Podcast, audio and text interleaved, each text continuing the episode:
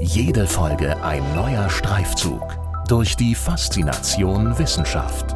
Das ist Hessen schafft Wissen, der Podcast mit Erik Lorenz. Herzlich willkommen zu dieser Episode von Hessen schafft Wissen. Einmal mehr mit Professor Dr. Christoph Müller, Professor für experimentelle Pflanzenökologie an der Justus-Liebig-Universität Gießen und Direktor des Instituts für Pflanzenökologie dort.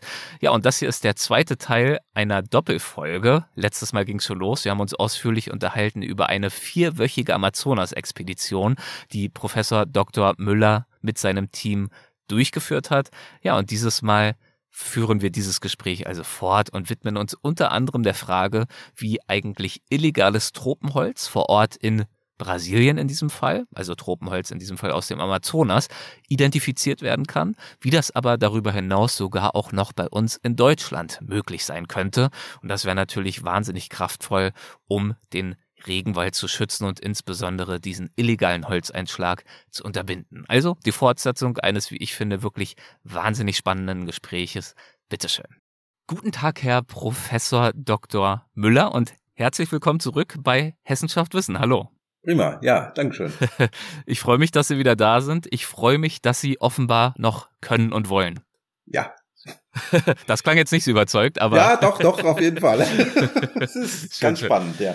Also, wir äh, machen es genau wie in der letzten Folge auch schon, im ersten Teil dieser Doppelfolge und fangen an mit ein wenig Stimmung, mit ein wenig Audioimpression aus dem Regenwald. Und jetzt in dem Fall hier ähm, sei allerdings dazu gesagt, das stammt nicht von ihrer ganz konkreten Expedition in den Amazonas, sondern das, was wir hier hören, das äh, habe ich letztes Jahr aufgezeichnet und zwar in Costa Rica im Corcovado National Park gilt als eine der Gegenden der Welt mit der höchsten Biodiversität. Kann man hier auch ansatzweise mhm, hören, mhm, wirklich mhm. ansatzweise natürlich. Die Pflanzen hören wir jetzt nicht, aber wir hören die Vögel, wir hören die Grillen und so weiter und so fort. Und das deutet ja hier rein auf der Audioebene nochmal darauf hin, worüber wir ja auch letztes Mal schon gesprochen haben und was viele von uns ja auch wissen, nämlich, dass der mhm. Regenwald ein ganz besonderer Lebensraum ist, in dem das Leben nur so sprießt. Eine wahnsinnige Artenvielfalt, tierisch und pflanzlich und dementsprechend natürlich aufgrund dieser gewaltigen Biodiversität, dieser Dichte an Leben auch wahnsinnig wichtig für das mhm. Leben auf der Erde und auch für uns Menschen. Und so ist es natürlich insbesondere auch mit dem Amazonas, in dem Sie ja unterwegs waren. Vier Wochen lang auf Expeditionen haben Sie uns in der letzten Folge mhm. schon ausführlich und leidenschaftlich von erzählt. Nun ist es ja aber so, dass der Amazonas ähm, leider in Gefahr ist. Auch das ist eine mhm. Binsenweisheit, das wissen wir alle. Er wird bedroht durch, durch Brände, durch Dürre, durch Abholzung ich nehme an, dass sie sich damit auch beschäftigt haben. Ja. Einige Jahre war ja nun äh, Bolsonaro auch äh, der Präsident Brasiliens, der das äh, mitunter sogar noch zusätzlich befeuert hat, diese Entwicklungen. Nun ist äh, Lula wieder an der Macht. Ähm, deswegen äh, zum Einstieg mal die Frage, ähm, soweit Sie das beurteilen können, wie ist hm. momentan diesbezüglich die Lage im Amazonas? Ja, dazu muss ich sagen, wir arbeiten ja sehr eng mit brasilianischen Wissenschaftlern zusammen. Mhm die haben natürlich auch dann vor Ort das alles mitbekommen, Bolsonaro, Lula und so weiter. Und äh, da ist schon die einhellige Meinung, dass es jetzt deutlich besser wird, ja. Also dass im Prinzip äh, unter Bolsonaro haben die dann teilweise eben auch gelitten. Die konnten gar nicht das alles durchführen, was eventuell notwendig gewesen wäre. Und äh, jetzt sind die Vorzeichen wieder ganz andere. Es gibt wieder mehr Geld. Das ist ja für die Wissenschaft auch nicht ganz unwichtig, dass ja. man eben auch dann wiederum die Kapazitäten im Prinzip aufbaut, um überhaupt Dinge machen zu können. Wenn wir jetzt zum Beispiel an illegalen Holzhandel denken und so weiter, da, das ist natürlich nicht ganz einfach, da wirklich auch ein Stoppschild vorzusetzen. Und da müssen auch ganz neue Techniken im Prinzip eingesetzt werden. Es, es braucht eine ganz Vielzahl von Dingen, die offenbar Lula jetzt auch bereit ist, tatsächlich auch äh, zur Verfügung zu stellen. Denn diesem Geldern. Thema hat er sich ja explizit verschrieben. Klar, das genau, äh, Ziel muss natürlich auch noch umgesetzt werden. Aber wie Sie auch sagen, äh, genau das ist natürlich auch wahnsinnig herausfordernd, denn äh, Geld ist eine mhm. Sache, das ist schon mal eine Grundlage, klar, um ansatzweise in der Lage zu sein, die Gesetze, die es ja gibt, auch umzusetzen und zum Beispiel illegale Abholzung auch zu ahnden, das ist klar. Aber die Herausforderungen gehen natürlich auch ähm, noch darüber hinaus. Und tatsächlich mhm. haben Sie sich äh, mit diesen Herausforderungen mit Ihrem Expeditionsteam ja zum Teil auch auseinandergesetzt, nicht wahr? Also wir haben letztes Mal über diese äh, Böden gesprochen, diese wertvollen Erden, die es im Amazonas gibt und wie Sie die mhm. untersucht haben. Aber eine zweite große Forschungsfrage, das haben Sie letztes Mal auch angedeutet, auf dieser Reise in den Amazonas war es ja herauszufinden, wie der illegale Holzschlag mit wissenschaftlicher Unterstützung mhm. besser bekämpft werden könnte. Genau. Gut, er hat ja schon auch gesagt, wir haben ja eine ganz enge Kooperation mit dem brasilianischen Agrarforschungsinstitut mhm. und die wiederum arbeiten auch sehr eng zusammen mit der Universität in Manaus. Und da sind wir in ganz engem Kontakt mit einer Arbeitsgruppe, die sich genau um diese Dinge des illegalen Holzhandels kümmert. Und zwar, um zu identifizieren, ist ein Baum, der jetzt in Manaus verschifft wird, nach Europa auch, teilweise auch nach Deutschland, ist das ein Baum, der illegal geschlagen wurde oder ist das einer, der legal geschlagen wurde? Ja. Und stelle ich mir jetzt erstmal schwierig vor, wenn der Baum einmal gefällt ist, ihn dann noch richtig mal lapidar und flapsig gesagt zu fragen, ob er denn jetzt mit äh, Genehmigung abgeholzt wurde oder ohne. Genau. Und äh, da wird aber vornehmlich jetzt mit verschiedenen Methoden gearbeitet. Die Methoden, die wir anwenden, die haben mit stabilen Isotopen zu tun. Ich weiß nicht, ob man das noch ein bisschen näher erläutern muss nachher, aber dass man im Prinzip aufgrund von der Struktur und der Zusammensetzung der verschiedenen Elemente im Holz kann man rückschließen, wo der Baum gewachsen ist. Aha. Also es ist eine total spannende Angelegenheit. Das äh, gibt es auch in anderen Möglichkeiten. Ganz blödes Beispiel, Ötzi. Ja. Also es, ist, es hat jetzt damit nichts zu tun. Ötzi, man konnte genau identifizieren mit ähnlichen Methoden, wo Ötzi im Prinzip aufgewachsen ist. Also dieser Gletschermann, den man Anfang der 90er Jahre gefunden hat. Ja. Ähnliche Methoden werden hier angewendet.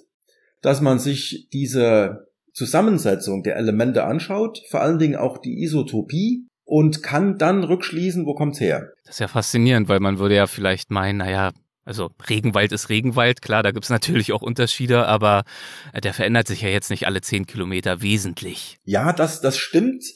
Allerdings dadurch, ähm, also ein ganz einfaches Beispiel ja. vielleicht, ja. Wenn Niederschlag, also Regen mhm. fällt, Regen besteht aus H2O. H2 und dann ein O. Und die Charakterisierung des Hs, also des Wasserstoffs, als auch des Sauerstoffs, ist abhängig davon, wo der Regen nieder, niederschlägt wo der Regen niederkommt. Ja. Und da kann man eben schon sagen, das kommt in den Tropen, das kommt in den nördlichen Breiten oder was auch immer. Da gibt's also ganz enge Korrelationen. Und ähnliche Dinge gibt's dann eben auch, wie sich Bäume im Prinzip entwickeln und wie sich die Elemente in den Bäumen im Prinzip entwickeln. Da gibt's verschiedene biologische Prozesse, die dabei eine Rolle spielen und so weiter, in Abhängigkeit vom Boden, vom Klima und so weiter. Und äh, da hat man also so eine Art Fußabdruck. Hm. Und den ja. ermittelt man dann also mit dieser Isotopenanalyse. Die Sie mit der Isotopenanalyse. Und da ist es natürlich spannend. Das ist also nichts anderes als das, was die Forensik auch macht.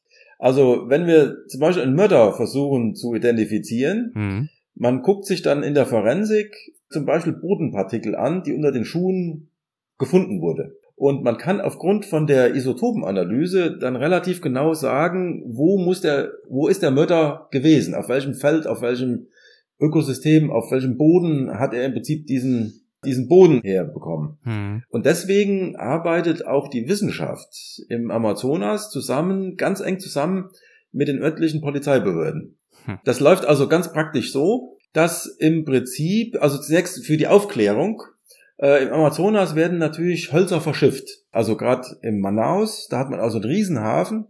Und wir haben uns dann eben auch mit den entsprechenden Behörden dann äh, bei der Polizei in der Forensik, da haben wir also ein ganz langes Gespräch mitgeführt. Die haben uns auch alles gezeigt, wie sie das machen. Dass sie dann auf die Schiffe gehen und typischerweise sind die illegal gefällten Bäume, die werden vermischt mit legal gefällten Bäumen. Hm. Das kennen wir ja. Also wir haben ja bestimmte Zertifizierungen hier. Und es wird dann behauptet, gut, das ist alles zertifiziertes Holz, was wir hier haben. Allerdings typischerweise ist es so, dass die vermischt werden. Und als Otto-Normalbürger, sage ich mal, kann man das ja nicht unterscheiden. Ja. Ja, ob das jetzt ein Baum ist, der illegal gefällt wurde, oder ein Baum, der legal gefällt wurde. Und da kommen genau diese Methoden jetzt rein. Dass die in der Polizeibehörde in Manaus haben die ein ganz relativ großes forensisches Labor, wo eben diese Analysen hin zur Isotopie gemacht werden können. Und man benötigt jetzt natürlich erstmal so einen Grunddatensatz, sage ich mal. Dass man erstmal eine Charakterisierung hat, wenn bestimmte Bäume im Prinzip gefällt werden in bestimmten Bereichen Amazonas, haben die eine bestimmte Isotopie.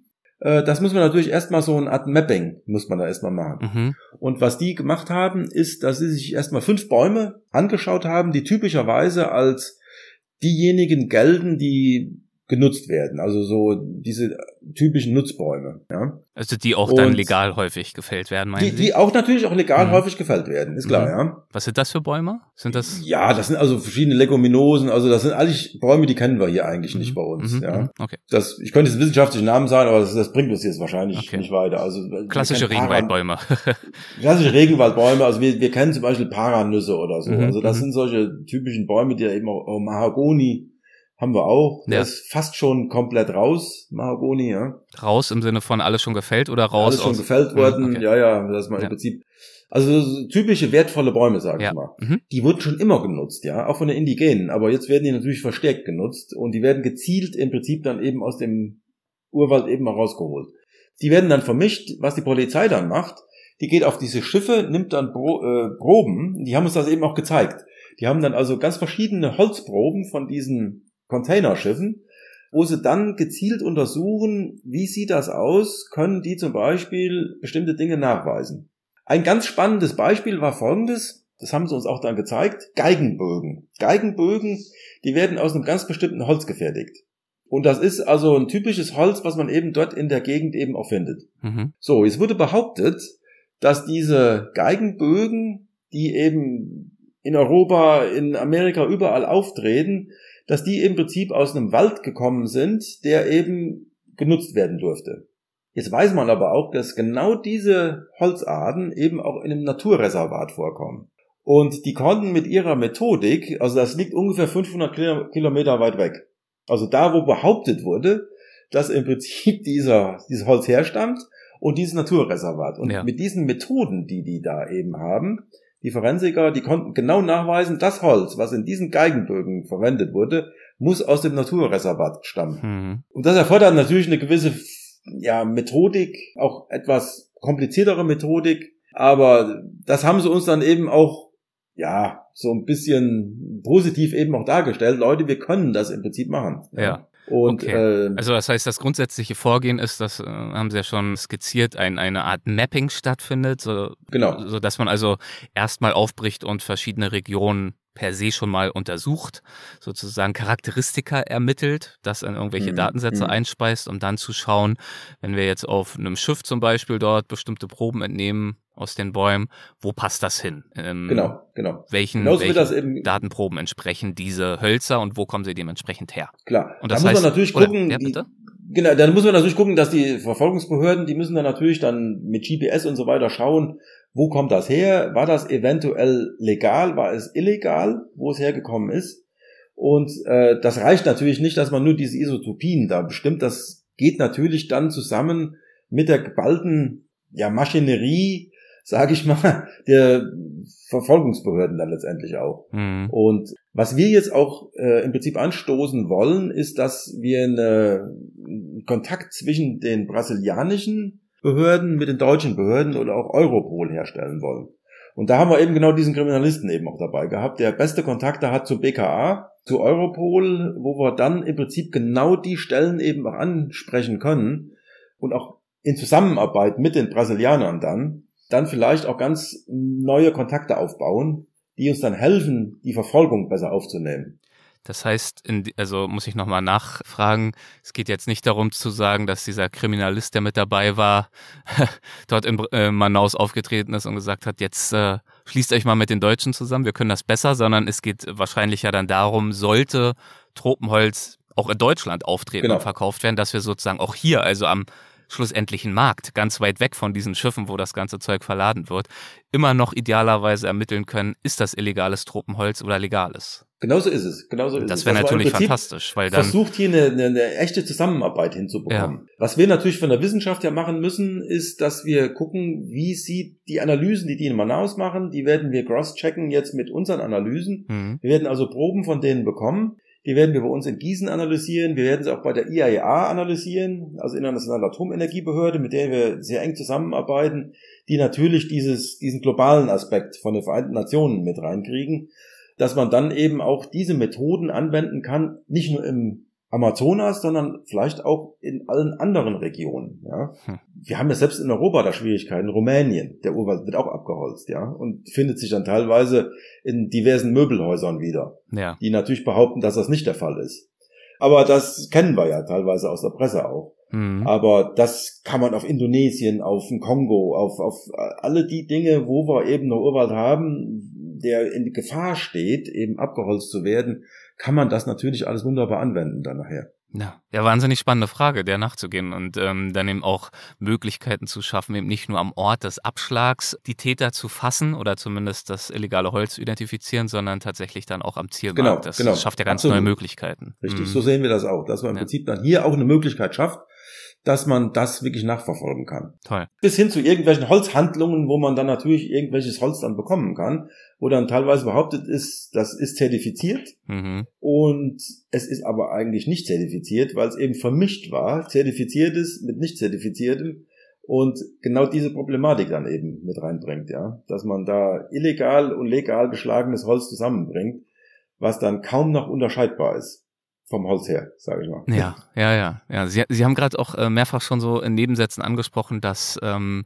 Sie das dann natürlich jetzt auch weiter untersuchen bei sich in Gießen oder auch schon natürlich äh, im Vornherein, im Vorlauf äh, zur Expedition auch in Gießen schon äh, Experimente und so weiter durchgeführt haben. Und das ist ja auch klar, so eine Forschungsexpedition, auch wenn die mhm. vier Wochen immerhin ja ging, die ist ja nur das aller, allerkleinste Puzzleteilchen in so einem äh, Forschungsprojekt, nicht wahr? Deswegen ja. die Frage, wie haben Sie sich, äh, das ging ja, glaube ich, über mehrere Jahre tatsächlich, wie haben Sie sich mhm. Äh, bei sich in Gießen auf diese Expedition vorbereitet? Welche vorbereitenden Forschungen, Experimente und so weiter und so fort haben sie durchgeführt, um sicherzustellen, dass diese vier Wochen dann dort vor Ort im Amazonas auch bestmöglich genutzt werden können. Gut, ich hatte ja schon anklingen lassen, also diese Kooperation zwischen Gießen und zwischen diesem Institut in Manaus, die besteht schon seit 2012, also mehr als zehn Jahre. Und über diesen Zeitraum, ich bin auch vorher schon zweimal da gewesen, mhm. habe mich mit den Wissenschaftlern dort unterhalten da haben wir uns natürlich auch so ein bisschen überlegt, was ist wirklich Ziel von unseren Forschungen, wie, wie können wir das optimieren, das Ganze, dass wir das Wissen, was im Amazonas schon da ist, mit dem kombinieren, was wir an Möglichkeiten hier vor Ort haben. Und da kamen wir dann eben sehr schnell darauf, dass wir da uns schon mal Böden anschauen, die die uns schicken. Mit den ganzen Problematiken, die wir ja in der letzten Sendung dann schon mal angesprochen genau, haben. Genau, dass sie dann eben nicht mehr ganz so, so äh, naja, bioaktiv waren, wie ursprünglich mal vor Ort im Amazonas. Genau, und ähm, ja, das waren alles solche Voruntersuchungen. Und dann kam es dann eben dazu, dass wir sagen, ja Leute, wir versuchen jetzt vor Ort tatsächlich unsere Messinstrumente mal mitzubringen dass wir uns diese Stoffkreisläufe anschauen, dass wir uns die klimarelevanten Treibhausgasemissionen anschauen vor Ort um dann Rückschlüsse ziehen zu können. Und dann fing die Planung an und die fing schon vor circa drei Jahren an. Hm. Wir hatten ursprünglich vor, in dem Jahr, wo Corona anfing, da schon hinzufahren. Ja. Wir hatten alles gebucht, wir hatten alle Flüge gebucht, es war alles klargezurrt. Und dann kam Corona und es konnte eben gar nichts passieren. Das war vielleicht aber auch gar nicht so schlecht, weil wir hatten dann zwei Jahre, wo wir uns dann in ganz, ja, relativ vielen Meetings dann eben auch nochmal klarer Gedanken machen konnten, was wollen wir, was nehmen wir mit. Wir hatten jetzt auch die Möglichkeit, ganz neue Techniken mitzunehmen, mit denen wir dann eben auch die Messungen machen konnten. Die gab es damals noch nicht.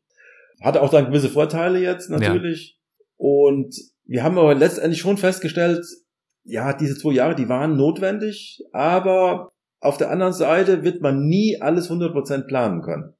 Es wird immer ein Stück Zufall sein. Es mhm. wird immer ein Stück weit auch so sein, dass man auf Ad-Hoc-Veränderungen reagieren muss. Es gab dann auch so ein paar Probleme. Eine Seite konnten wir nicht besuchen, da gab es dann irgendwelche Probleme mit den Genehmigungsverfahren.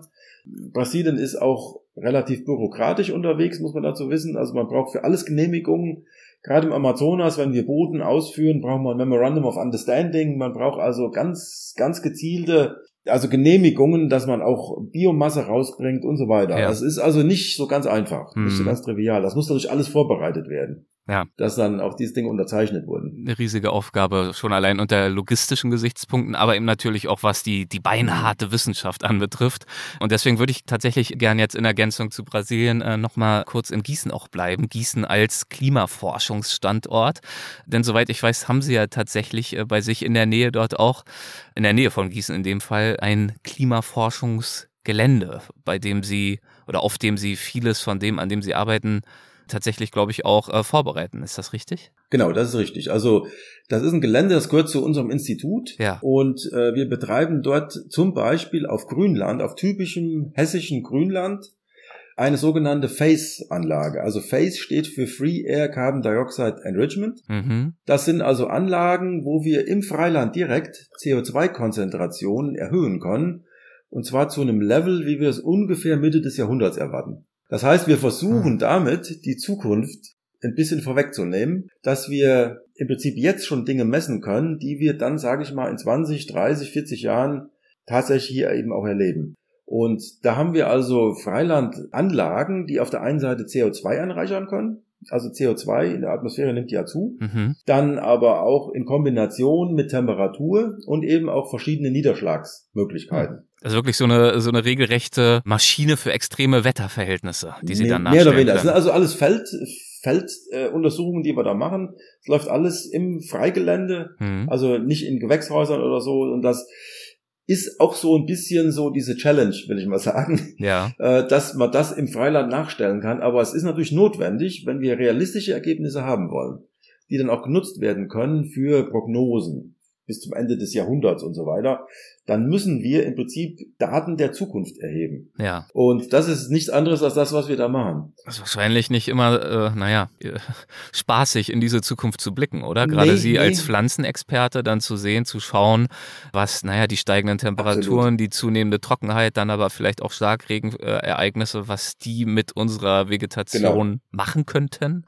Ja, wir haben jetzt schon Ergebnisse, also sage ich mal, von dem, was wir die letzten Jahre hatten. 2018 war ja so ein typisches Trockenjahr, wo wir uns alle dran erinnern können. Das ist so das, was wir eigentlich prognostizieren für die zweite Hälfte des 21. Jahrhunderts. Hm. Also das sollte eigentlich erst dann typischerweise eintreten. Also das sind so diese typischen Sommer, die wir dann erwarten. Und dann muss man natürlich gucken, helfen uns die Ökosysteme noch, Klimawandel zu bekämpfen. Und dahin geht natürlich unsere Forschung, also mit unseren Treibhausgasemissionen, mit Stoffkreisläufen, die wir uns anschauen, Biomasseproduktion und so weiter und so fort. Und die Quintessenz aus dem Ganzen ist, ist für uns, dass uns diese Ökosysteme, die typischerweise uns immer geholfen haben, Kohlenstoff einzubauen, das ist also Grünland, ganz typisch, auch Wälder, aber bei uns hier ist Grünland, die werden das einfach nicht mehr tun. Weil die Stoffkreisläufe die werden sich so beschleunigen, dass im Prinzip das, was aufgenommen wird, auch gleich wieder abgegeben wird. Also ähnlich wie das, was wir auch in den tropischen Wäldern sehen. Hm. Also wir wandern im Prinzip von unseren temperaten Gebieten so ein bisschen Richtung Tropen. Also jetzt nicht physisch, sondern klimatisch gesehen. Ja. Und da wissen wir, wir haben unfruchtbare Böden. Hier haben wir noch fruchtbare Böden. Aber der Kohlenstoffanteil in unseren Böden, der nimmt immer mehr ab über die Zeit. Und er wird uns auch nicht mehr durch diese erhöhte CO2, was wir den Pflanzen anbieten. Die wachsen zwar mehr, können aber letztendlich das, was mehr gewachsen ist, nicht langfristig einlagern. Und das ist eigentlich, ja, so ein bisschen kritisch, weil wir da eben sehen, diese Ökosysteme, von denen wir ursprünglich ausgegangen waren, ja, die helfen uns. Das CO2 ist überhaupt keine, das spielt überhaupt keine Rolle. Das nimmt eh das ganze CO2 auf, die Pflanzen. Die tun das zwar, aber sie geben es auch gleich wieder ab. Ja, das sind diese sogenannten, ähm, glaube ich zumindest, können, korrigieren Sie mich notfalls auch, das hm. sind äh, diese Ökosystemleistungen, die wir oftmals Richtig, als genau. selbstverständlich genau. annehmen, also Leistungen, die die Natur erbringt für uns genau. Menschen, von denen wir profitieren, von denen wir mhm. oftmals gar nichts mitbekommen.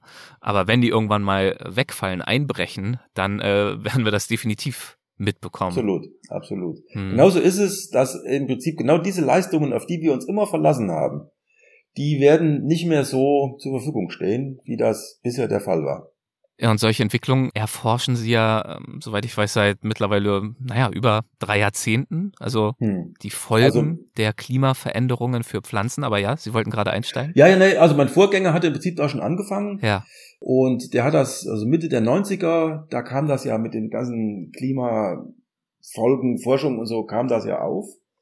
Und der hat das im Prinzip da schon angefangen 1998 wurde die Face-Anlage, von der wir eben beschrieben mhm. haben, wurde die im Prinzip in Gang gesetzt. Die läuft jetzt seit 25 Jahren, ist mittlerweile weltweit das längst laufende System, mhm. was kontinuierlich im Prinzip Daten aufnimmt. Das ist natürlich auch wahnsinnig wertvoll, einfach als Langzeitstudie, ne, um diese Vergleichswerte eben auch aus einem konkreten Umgebungsraum, Absolut. aus einer konkreten technischen Situation ähm, ermitteln zu genau. können. Genau weil wir da eben auch diese ganzen Extremereignisse sehen. Da hatten wir mal ja. trockene Jahre, wir hatten mal mhm. feuchte Jahre da drin, da war mal ein Frostjahr dabei, da war mal dies und jenes. Alles das, was wir typischerweise kennen, war in diesem Zeitraum irgendwo schon mit abgebildet. Und das ist natürlich extrem wertvoll. Dass wir da Interaktionen rechnen können, dass wir uns anschauen können, wie entwickeln sich diese Ökosysteme. Aber die Quintessenz aus dem Ganzen, wie ich eben schon sagte, die sieht nicht gut aus. Ja? Äh, die werden uns letztendlich nicht helfen, die Ökosysteme. Und da müssen genau diese Maßnahmen her, wie wir da eben auch drüber geredet haben, Therabreda und so weiter, dass wir sagen, können wir bewusst Managementmaßnahmen einführen, die uns trotzdem mehr Kohlenstoff in den Boden hineinbringen, die uns trotzdem, sage ich mal, die Fruchtbarkeit erhalten können. Und äh, da sind wir händeringend auf neuere Methoden, neuere Möglichkeiten, neuere Managementmethoden, auch gerade im konventionellen Landbau darauf angewiesen. Hm. Und wir hoffen, wir sind auch in regen Kontakt mit den Bauern, also auch nicht nur mit organischem Landbau, sondern tatsächlich auch mit dem Erwerbsanbau. Mittlerweile ist es auch so, dass man merkt, wir müssen im Prinzip, wenn wir Lösungen finden wollen, müssen wir alle zusammenarbeiten.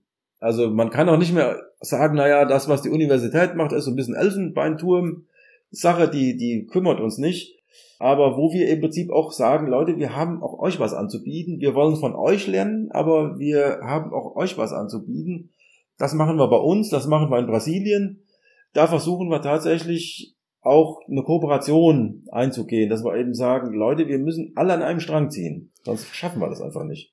Ja, dieser Appell, den ähm, hört man natürlich von Forschenden, die im Klimakontext unterwegs sind, äh, ganz oft und gleichzeitig wird genau diesen, diesen Forschenden dann auch die Frage gestellt, das ist natürlich auch immer ein bisschen gemein, da in der Wunde zu stochern, aber wie geht's Ihnen denn damit, seit Jahren, seit Jahrzehnten diese Appelle auszustoßen, äh, zu rufen, Leute, wir sitzen ja nicht im Elfenbeinturm, wir wollen ja auch gar nicht sitzen, sondern wir haben euch was anzubieten und es ist dringend. Und die Erkenntnisse sind auch, äh, sprechen eine klare Sprache. Und dann eben trotzdem nicht oder zumindest nicht äh, schnell genug gehört zu werden. Ja. Ich meine, das ist ja, das ist ja ein Thema, das beschäftigt uns seit Anfang der 70er Jahre. Mhm. Ja. Da wurde ein Buch veröffentlicht 1972, äh, Limits to Growth, also Grenzen des Wachstums. Club of Rome, nicht wahr? Club of Rome. Mhm.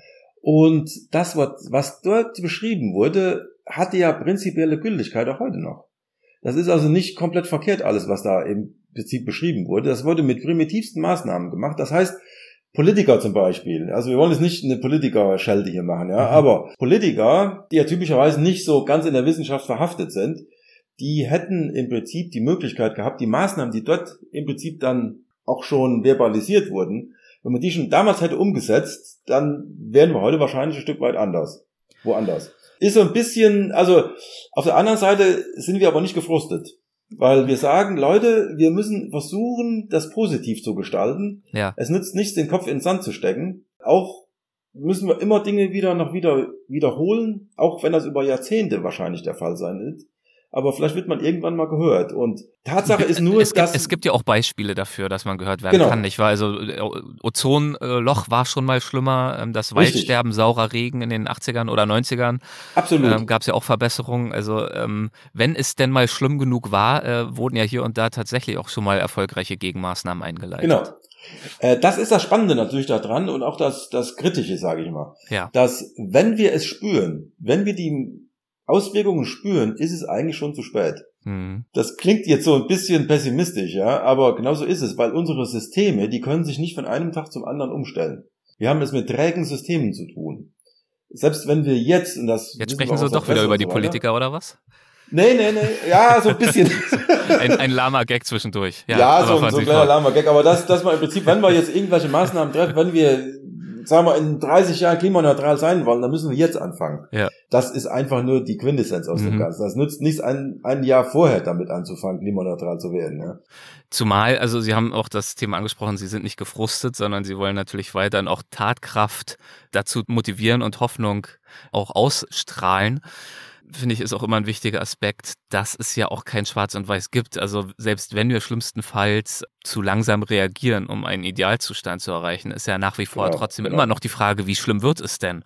Und Richtig, auch ein ja. halbes Grad Unterschied, ob es nun dann eine Erwärmung ist von 1,5 Grad oder von 2 Grad oder von 2,5 Grad. All diese Zahlen machen in der Realität riesige Unterschiede für Millionen von Menschen. Absolut. Deswegen ja, man muss einfach lohnt sehen, es sich weiterzukämpfen und deswegen ähm, wunderbar, dass Sie das auch tun. Ich sehe es auch so. Also was, was tatsächlich hilft, ist, dass man diese Ökosysteme sich anschaut, das, was wir jetzt im Amazonas auch gemacht haben. Mhm. Das sind faszinierende Ökosysteme derjenige, der da wird, der wird nicht mehr für illegalen Holzhandel zur Verfügung stehen. Wer das gesehen hat, diese Biodiversität, diese Schönheit dieser Systeme allein. Sie kennen das ja auch aus Ihren Begegnungen in Costa Rica und so weiter. Es ist einfach, einfach großartig, ja. Mhm. Und äh, wir sind dabei, diese großartige Natur, wenn man so ein bisschen emotional jetzt werden wollte, ja, wir sind dabei, das alles zu zerstören. Und deswegen, der Appell kann eigentlich nur sein, Leute, guckt euch das an. Guckt euch diese Schönheit dieser Natur an. Guckt euch das an, was wir zur Verfügung haben. Welche Ökosystem, ja, Möglichkeiten da sind, was die uns liefern können an Früchten, an Nahrung, an allem, ja. Das ist einfach der, der Wahnsinn, was da möglich ist. Allein, was der Amazonas an Proteinen über die Biomasse uns bereitstellen kann, ist ungefähr, glaube ich, das, das 10 oder 20-fache von dem, was überhaupt nur diese Rinderhaltung äh, hm. bewirken kann im Amazonas. Das ist ja so eine von den Zahlen, die hatte ich, die haben wir mit Wissenschaftlern im Amazonas eben auch besprochen. Dass man einfach mal so die Dimensionen sich so ein bisschen anschaut. Ja? Wie ist bei Ihnen selbst dieses Bewusstsein für diese Schönheit, naja, nicht nur das Amazonas, sondern der, der Pflanzen- und Tierwelt insgesamt entstanden. Und ähm, dann nachgelagert die Frage auch konkreter, äh, wie ist auch Ihre Begeisterung ganz konkret für die Pflanzenökologie entstanden? Ja, also ich habe nach Abitur, also fangen wir ganz weit hinten an, aber äh, ich habe erstmal eine Gärtnerlehre gemacht mhm. und habe ganz normal Zierpflanzengärtner gelernt und dabei eigentlich schon festgestellt, die Schönheit der Pflanze. Also mit Boden als solches, diese braune Masse, da kann man sich ja relativ schlecht assoziieren. Das ist, man kann keine emotionale Bindung aufbauen.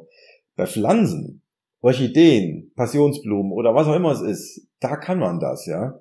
Man kann die Schönheit der Natur, die kann man wahrscheinlich nicht so gut Tiere natürlich auch, aber bei Pflanzen ist es natürlich absolut deutlich, wenn man Orchideen blühen sieht, ist einfach faszinierend. Und dann geht das natürlich ein Stück weiter. Ich habe dann Gartenbau studiert, habe mich damit weiter beschäftigt, dann Biologie und so weiter, habilitiert in Pflanzenökologie, in Ökologie, dass man dann ähm, anfängt, die Zusammenhänge zu verstehen. Wie hängt das alles zusammen? Es hängt nämlich alles zusammen. Das hm. ist genau dieser Humboldtsche Gedanke, ja. dass er eben sagt, alles hängt mit allem zusammen. Ja, der hat das Anfang des 19. Jahrhunderts schon verbalisiert.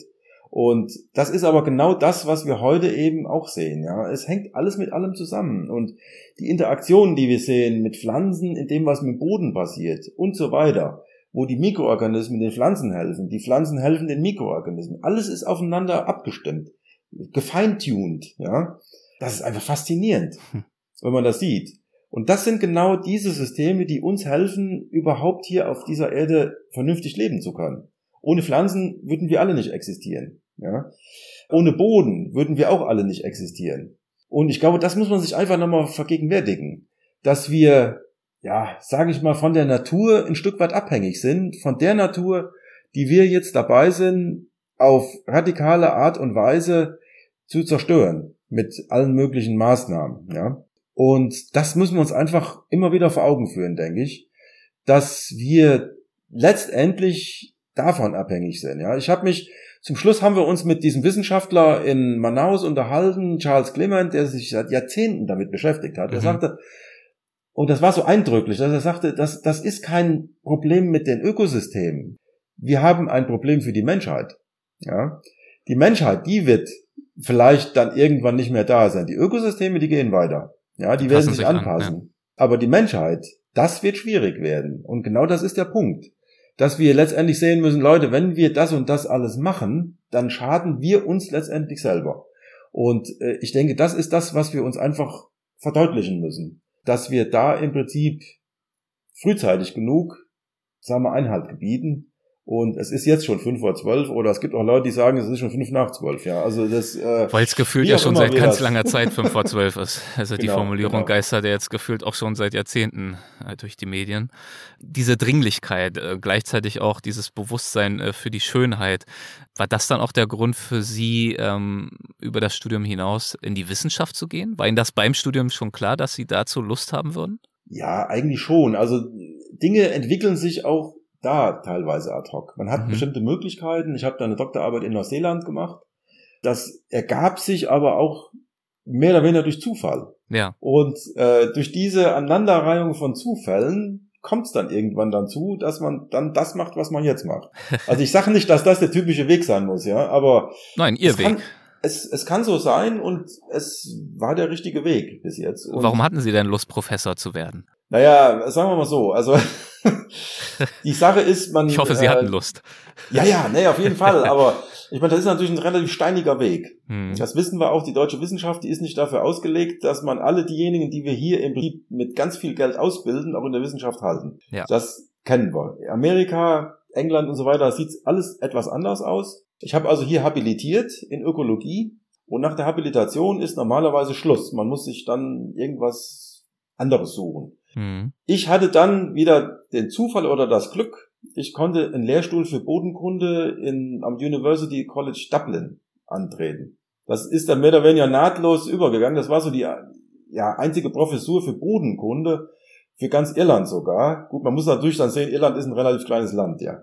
Das, ist, das klingt erstmal ganz, ganz interessant. Ja, ja. Damit hatte ich dann die Möglichkeit, dann auch da bestimmte Akzente zu setzen. Das ist natürlich ein Agrarland, da spielt Bodenkunde eine ganz wichtige Rolle, aber es gab dann eben die Möglichkeit, auch dann wieder zurück nach Deutschland zu kommen, auf den Lehrstuhl für Pflanzenökologie hier und klar, dann spielen auch persönliche Dinge eine Rolle. Irland ist ein ganz tolles Land, ja, aber gut, man fühlt sich dann doch irgendwann als Deutscher. Also ganz, ganz, ganz viele Aspekte, das kennen Sie ja mhm. auch.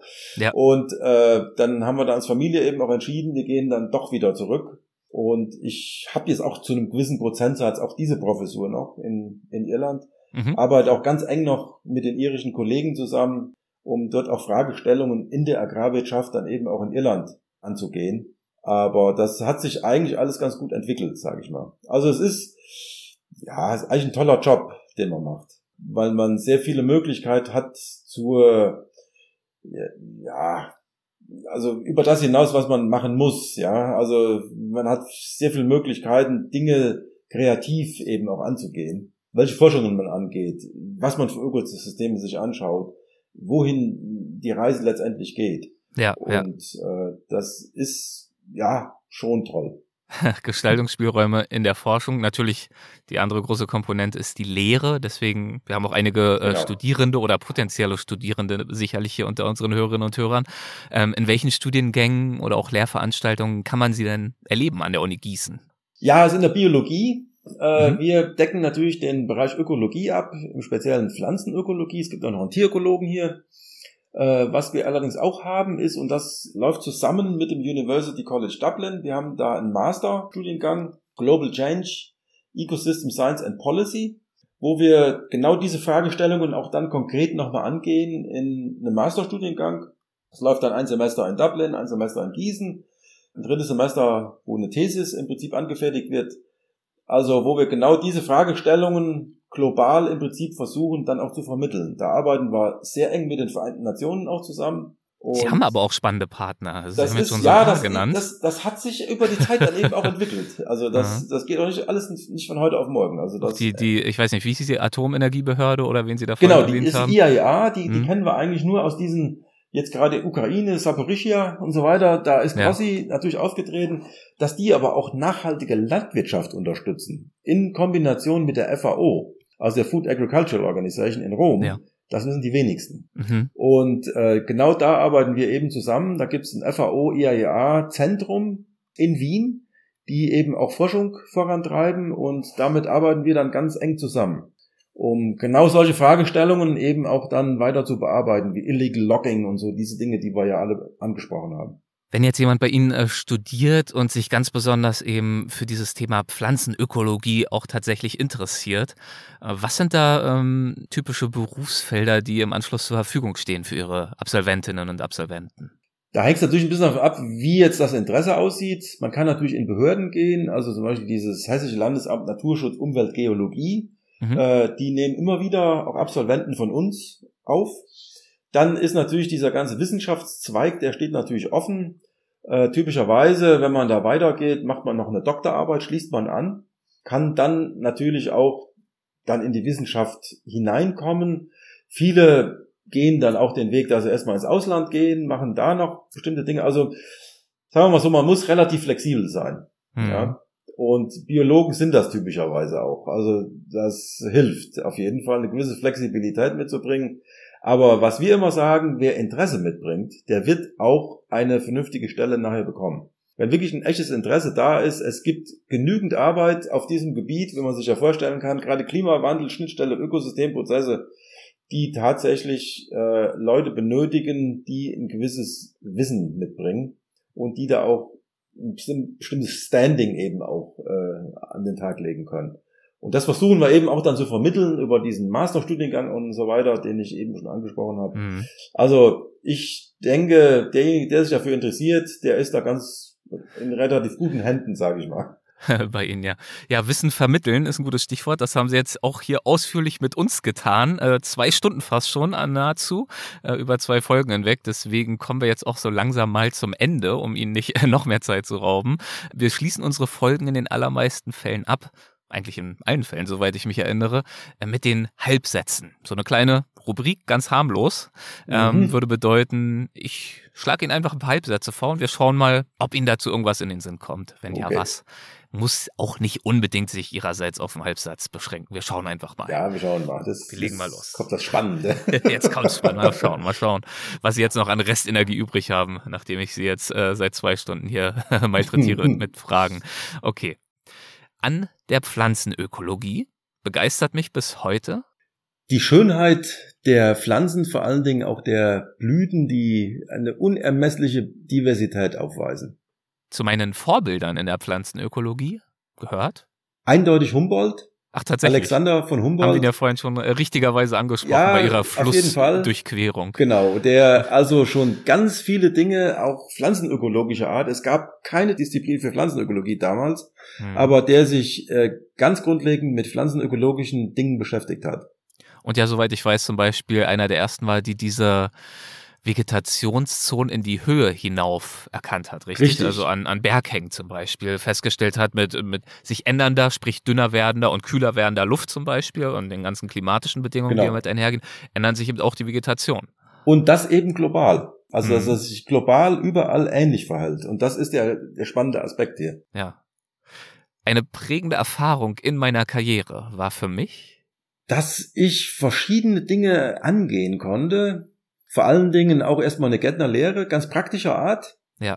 die mir tatsächlich geholfen hat, auch ein Stück weit strukturierter im Studium vorzugehen und dann auch ganz viele, wie man sagen würde, Zufälle, die einem über den Weg laufen, die einen dahin gebracht haben, wo man jetzt letztendlich ist. Also man kann es mit Zufällen wahrscheinlich beschreiben oder mit auch sonst irgendwas, aber äh, man muss da keine Angst vor haben, dass man sich auch mal was einlässt, was man vielleicht nicht geplant hat. Hm.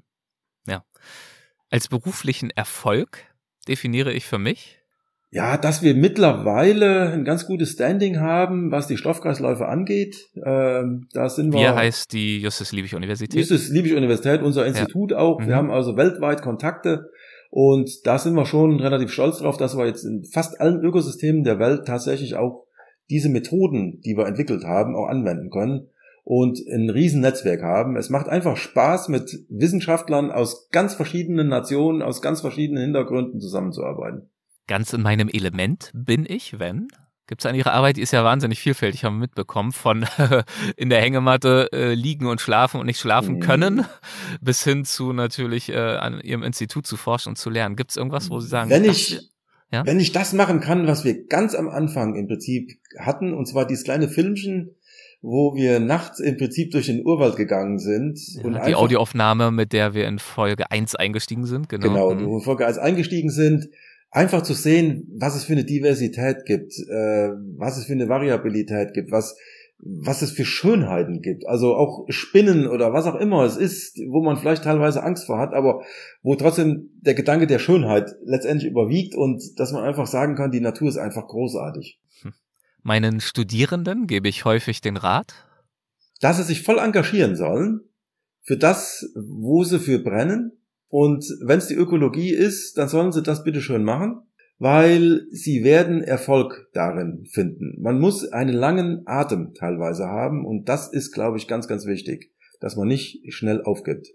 Für die Zukunft sehe ich die spannendsten Forschungs- oder vielleicht auch Tätigkeitsfelder in der Pflanzenökologie in dass wir weiter versuchen, diese Interaktionen zu verstehen zwischen Pflanze und dem, was im Boden abgeht, weil wir in der neuesten Forschung eben genau sehen, dass uns das helfen kann, nachhaltige Agrarökosysteme neu zu entwickeln. Dass mhm. man auf diese naturbelassenen, also diese Stoffkreisläufe, dass man die besser, noch besser versteht, als wir das bisher schon tun und das auch nutzbar machen können. Tja, genau das ist eine der Aufgaben, die Sie sich ja für die nächsten Jahre auch gestellt haben, haben genau. Sie uns ja von erzählt. Dann wünsche ich Ihnen genau dabei natürlich weiterhin viel Erfolg und weiterhin auch so viel Leidenschaft, wie Sie die in diesen äh, beiden Gesprächen hier gezeigt haben. Und dafür möchte ich Ihnen auch ganz herzlich danken. Das war, das waren wirklich tolle Gespräche. Vielen, vielen Dank für Ihre Zeit. Ja, auch Ihnen ganz herzlichen Dank. Machen Sie es gut. Tschüss. Ja, Sie auch. Ja, tschüss. Hessen schafft Wissen. Der Podcast.